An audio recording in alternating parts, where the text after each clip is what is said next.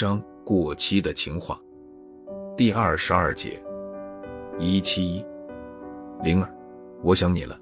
我突然很想念你的声音，很想念你的眼神，很想念你的味道，很想念你的舌头在我的唇齿之间游荡，很想念你的香唇在我的双耳之间厮磨，很想念你，真的很想念你。灵儿，是你吗？是你吗，灵儿？你是叫灵儿的那个和我恋过、爱过的女孩吗？你不是，我就知道你不是。那你又是谁呢？就在刚才，你还与我在激情中幸福，怎么顷刻之间，你就若云雾般飘散湮灭？哦，我终于知道你是谁了，我终于知道你的名字了。你是快乐，你是幸福，你是爱情，而你的名字却是短暂，却是虚无，却是幻灭。你这个骗子，骗子，骗子，骗子！一七二。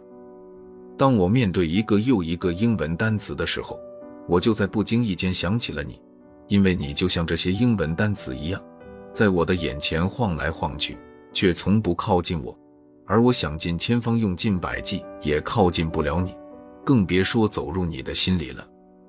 这就是尘世间万千悲哀中的一种，这叫做错爱。一七三，我的心中埋藏着许多秘密。其中很多都是关于你的，为此我变得寡言少语，甚至都不会用舌头讲话了。另外，我的舌头确实也该退休了，毕竟也锈腐的差不多了，留着也只不过是个摆设罢了。这样也好，等到某一天，在一个恰当的时候，让它复活苏醒，唱着爱的赞歌，向你表达我的爱慕、我的崇敬、我的炙热之情。一七四。爱上你之后，我悟出了一个真理：雨不是用来躲的，而是用来亲吻的。不爱你之后，我又悟出了一个真理：雨不是用来亲吻的，而是用来敬畏的。当我不再用爱与不爱来定位你与我的关系的时候，我再次悟出了一个真理：雨不是用来敬畏的，而是用来看的。看看就好，只是看看就好。一七五。每个人的心灵都是一条河流，可你为什么偏偏要在自己的河流上建造一座又高又大又坚固的水闸呢？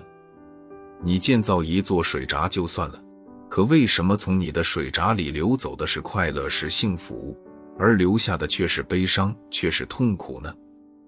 这倒也可以算了，可你为什么没有一点打算炸掉这座水闸呢？都说人生短暂。可你为什么收集痛苦却放走幸福呢？哦，原来你想做一座丰碑，用历史之刀镌刻，用真相之笔书写，成就一座丰碑。但这样做未免夸张了一些吧？因为你不过就是一个普普通通的爱情罢了，有必要把自己包装的那么严实，那么高贵吗？放下你的臭架子吧！稀罕你的世人着实不少，可我是那么容易被你俘虏的吗？你也太小看我了。我敬畏你，绝不代表我惧怕你；我爱慕你，绝不代表我乞怜你。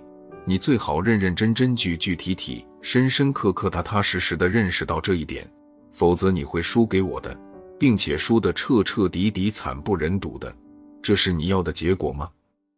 你这个女人，你这个骗子，你这个疯魔，你这个……算了。我还是认错算了，亲爱的，请原谅我，请原谅我，依然爱着你，依然爱着你，爱着你。